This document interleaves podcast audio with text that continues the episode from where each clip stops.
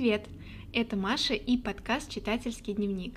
Если вы слушаете меня в первый раз, то добро пожаловать. Э, в этом подкасте я рассказываю о книгах, которые прочитала, и делюсь своими мыслями. Подкаст можно слушать в любом приложении, а также можно подписаться на его инстаграм собака подкаст дневник. Там я публикую анонсы выпусков, э, и под фотографиями можно обсуждать сами выпуски или предлагать книжки для будущих эпизодов. Один э, слушатель спросил меня сегодня, буду ли я рассказывать о каких-то художественных произведениях.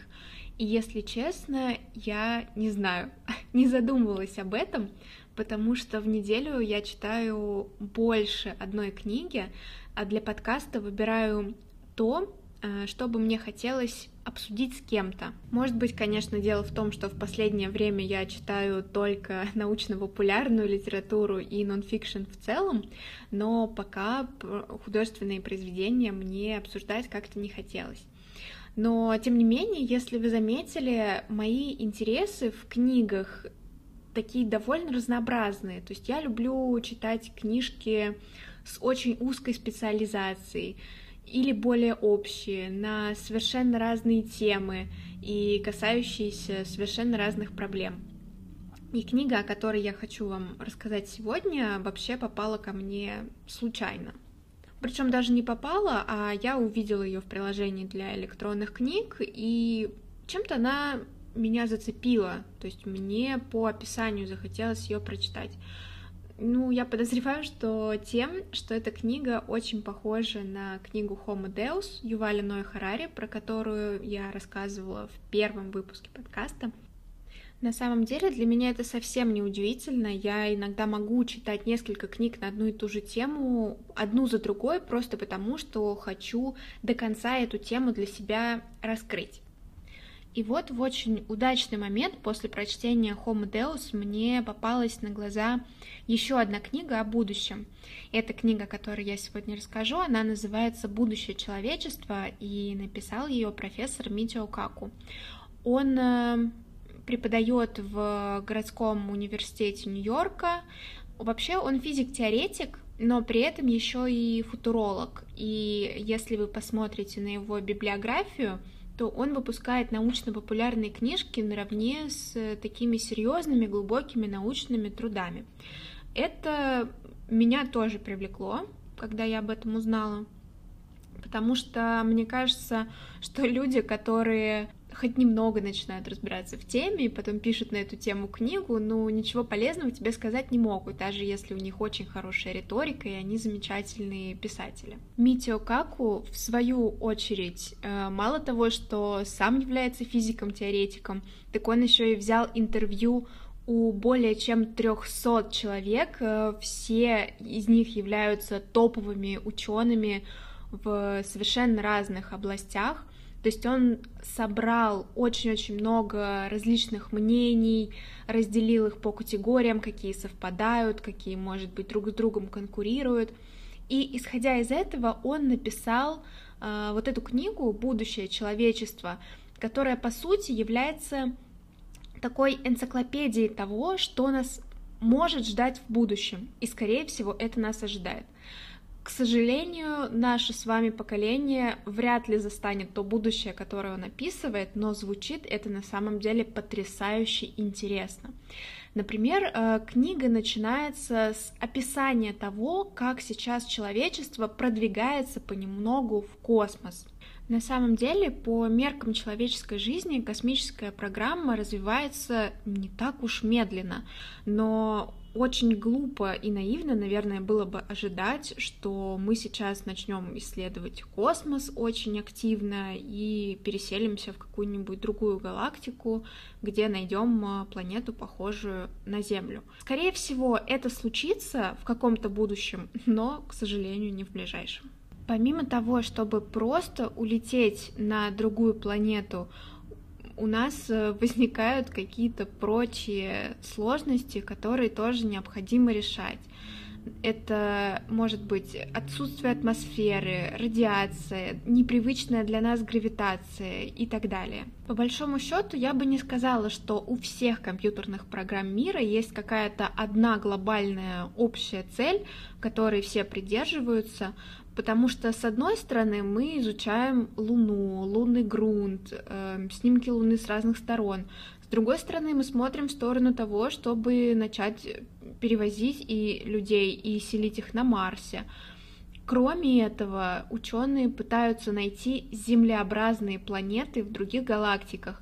Что значит землеобразные? Значит, что они находятся в системах с, и вращаются вокруг звезд, которые аналогичны нашему Солнцу. На них примерно такая же температура, э, такие же значения гравитации и так далее. Если вам кажется, что Земля такая уникальная и единственная планета с такими условиями, то на самом деле около 20% звезд подобные нашему Солнцу, имеют около себя землеподобные планеты, то есть планеты примерно такого же размера, расположенные в так называемой зоне жизни. Всего в галактике приблизительно 100 миллиардов звезд. Берем 20%, возможно, существует 20 миллиардов землеподобных планет. Представляете, 20 миллиардов таких же планет, как Земля. На самом деле это еще довольно скромная оценка, и таких планет может на самом деле оказаться больше. К сожалению, даже если ученым удастся обнаружить э, какую-нибудь землеподобную планету, на которой мы теоретически могли бы жить, и даже если им удастся установить, что это правда, возможно, с какой-то долей вероятности, прежде чем отправлять туда людей, существует опять все та же проблема. Люди живут слишком мало, чтобы долететь до какой-то другой системы, до какой-то другой планеты.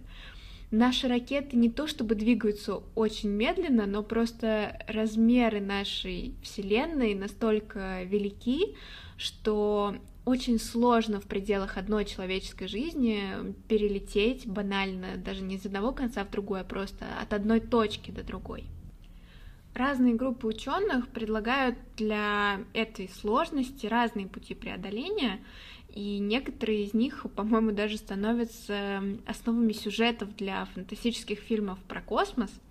Например, в фильме «Пассажиры» жителей Земли отправляют на другую планету и погружают их перед этим в анабиоз, просто чтобы они не старели и могли таким образом в своем текущем состоянии добраться до нового дома.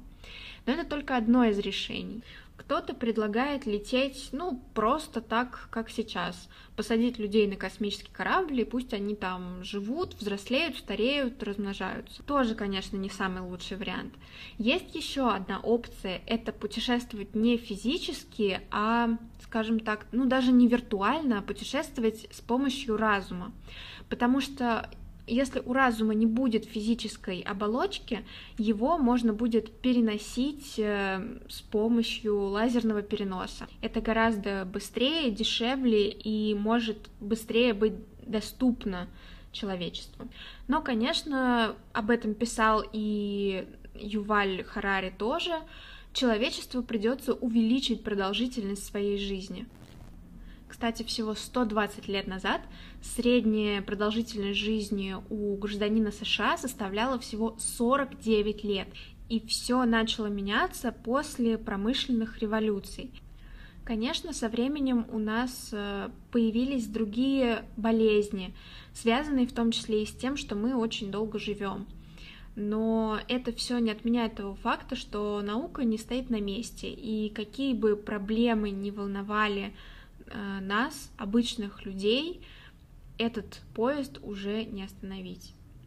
Даже если закроют все космические программы и по всему миру массово начнут сокращать ученых, останутся энтузиасты, которые будут работать просто за идею, потому что такие энтузиасты, они всегда были. Джордана Бруно, Альберт Эйнштейн, И Роберт Годдард — это человек, которому первому пришла идея в голову создать ракету. Вот, кстати, за него особенно обидно, потому что при жизни он не получил практически никакого признания, над ним только все смеялись и говорили, что в космическом вакууме ракета никуда не полетит. Ну-ну. В книге «Будущее человечества», так же как и в Homo Deus, затрагивается тема искусственного интеллекта и роботов. Будет ли это следующее поколение, следующий вид, который станет населять Землю, или нет, или нам удастся сохранить первенство? Профессор Каку в книге упоминает спор между Илоном Маском и Марком Цукербергом насчет роботов – Цукерберг считает, что роботы это хорошо, роботы это классно, им можно дать работу, которую люди не захотят выполнять, и люди будут свободны для таких более креативных, творческих профессий, им не придется так напрягаться и так далее.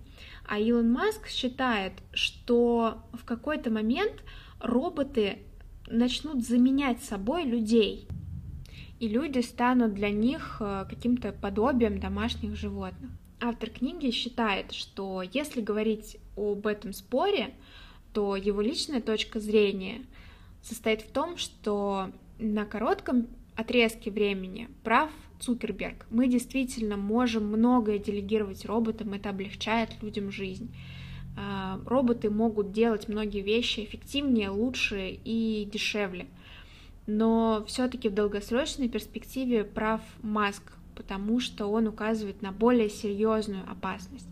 И Митио Каку думает, что таким поворотным моментом станет э, такой э, пункт, когда роботы осознают себя, то есть когда у них придет какое-то самосознание. Даже никогда не научатся образы распознавать, а когда именно у них э, появится такое вот сознание.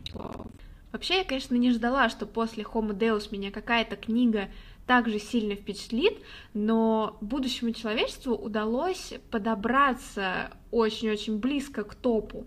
Например, меня чрезвычайно заинтересовала часть, где Каку описывает э, наши возможные встречи с прочей разумной жизнью во Вселенной.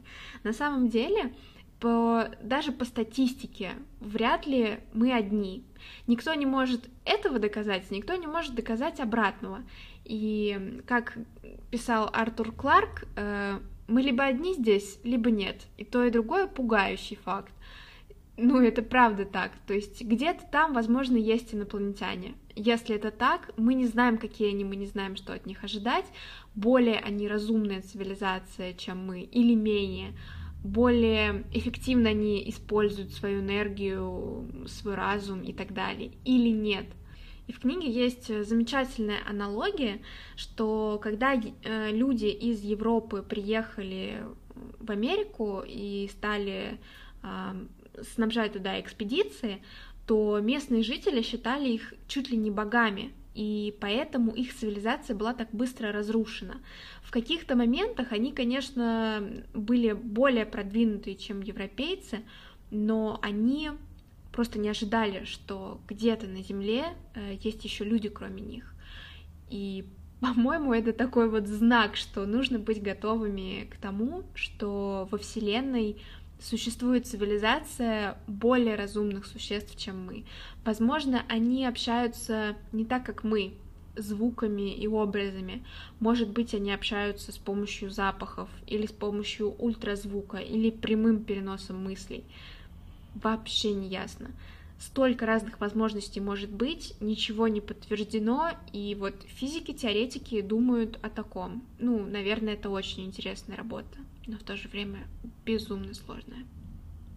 На самом деле для нас же будет лучше, если еще какая-то существующая в нашей Вселенной цивилизация будет более разумной. Просто потому, что, как мы знаем из нашей истории, древние люди были более жестокими, Сейчас мы их всех называем варварами, хотя на самом деле там была просто огромная куча разных национальностей, которые вели себя как самые натуральные дикари. Это сейчас у нас появились законы, и вроде бы мы по ним нормально функционируем, но сами люди тоже изменились. Если вас кто-то обидит, вряд ли вы сразу дадите ему кулаком в лицо. Нет, ну, может быть, и дадите, конечно, в зависимости от того, как вас э, задеть. Но в целом э, взрослые, адекватные люди обычно решают проблемы как-то разумно, с помощью слов и так далее. Так что будем надеяться, что если инопланетяне где-то есть, они более умные, чем мы. И, может быть, мы сможем у них чему-то научиться. Но это я так совсем уже размечталась. Ну и под конец книги, которую я сегодня дочитывала, а, Каку рассуждает о теории струн. Если вы смотрели сериал «Теория Большого Взрыва», то вы сейчас должны сказать, о, да, вот это я знаю. Хотя на самом деле я прочитала вот несколько глав про эту теорию, что-то я поняла, но вряд ли я смогу вам это пересказать прям дословно. Но что мне запомнилось, так это тот факт, что еще в середине прошлого века астрономы проверяли вращение нашей галактики и обнаружили, что она вращается так быстро, что по законам Ньютона должна была давным-давно уже разлететься. Но, несмотря на это, галактика наша продолжает вращаться и стабильно уже около 10 миллиардов лет. А вращается она ни много ни мало в 10 раз быстрее, чем следовало бы по законам традиционной механики. Ну, то есть можете себе представить масштаб резонанса, который вызвала эта новость, потому что если законы Ньютона неприменимы к нашей Вселенной, это вообще сломало бы нам всю физику до основания. Но, к счастью, у нас есть теория струн, которая может что-то из этого объяснить. То есть всего лишь следует заявить, что каждая частица нашей Вселенной на самом деле не частица, а колебание ультрамикроскопической струны. И электрон на самом деле не электрон, Короче, я опять начинаю запутываться, но если вы хорошо понимаете физику, возможно, для вас это будет менее болезненно. Даже если вы в физике ничего не понимаете, все равно очень горячо советую эту книгу. Язык у нее на самом деле довольно простой. Также есть много оригинальных источников, подтверждение фразами различных топовых ученых, как я уже упоминала в начале. В общем, в этой книжке есть все, чтобы удовлетворить ваш научный и не очень научный интерес. Еще в самом конце книги Каку рассуждает, что все-таки произойдет с нашей Вселенной через много-много тысяч, э, наверное, даже и миллионов, и миллиардов лет. Дело в том, что наша Вселенная постоянно расширяется. И ученые спорят о том, что с ней в конце концов произойдет. То есть началось все с большого взрыва. А как это все закончится. Почему я говорю закончится? Да потому что уже 99,9% всех видов, существовавших на Земле, уже вымерли. И это ожидает даже самых лучших из нас, конечно же, не на нашем веку, но все-таки когда-то это случится. И вот э, несколько лет назад ученые выяснили, что расширение Вселенной не только не замедляется, а наоборот ускоряется экспоненциально. И началось это буквально 5 миллиардов лет назад. Вселенная буквально разбегается во всех направлениях. И журнал Scientific American по этому поводу написал, что астрофизическое сообщество с изумлением узнало, что Вселенная пошла в разнос. Мне кажется, самый подходящий заголовок для этой новости.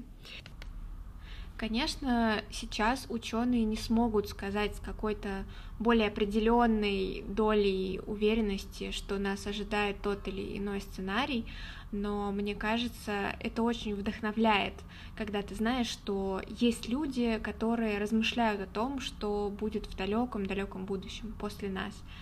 Это вдохновляет в том числе посмотреть дальше своего носа, оторваться от какой-то такой повседневности и понять, что мы не есть центр мира, мы не есть центр Вселенной, есть другие вещи, другие проблемы, другие задачи.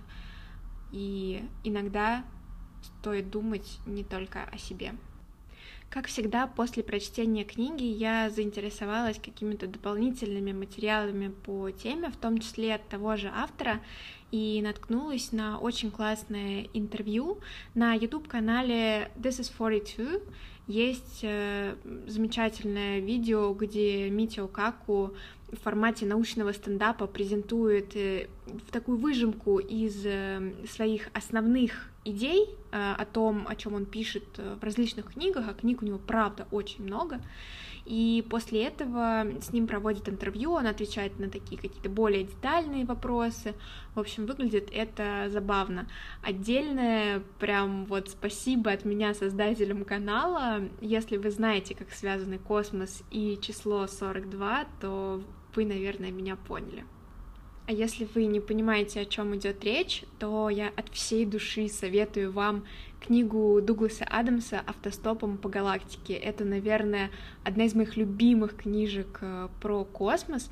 Возможно, вы слышали, что есть еще одноименный фильм, но если вы не читали книгу и фильм тоже не смотрели, советую вам хотя бы начать с книги потому что она лучше фильма примерно во всем. Это вот как раз один из тех э, классических примеров, когда в экранизации было невозможно отразить э, все вот те тонкости и какие-то шутки, которые были описаны Адамсом. Очень советую. Ну что ж, спасибо, что послушали сегодняшний выпуск. Надеюсь, он вам понравился. Не забывайте оставлять отзывы, ставить оценки и подписываться на подкаст, чтобы не пропустить следующие эпизоды, которые также продолжат выходить по пятницам. Спасибо вам за внимание и пока-пока.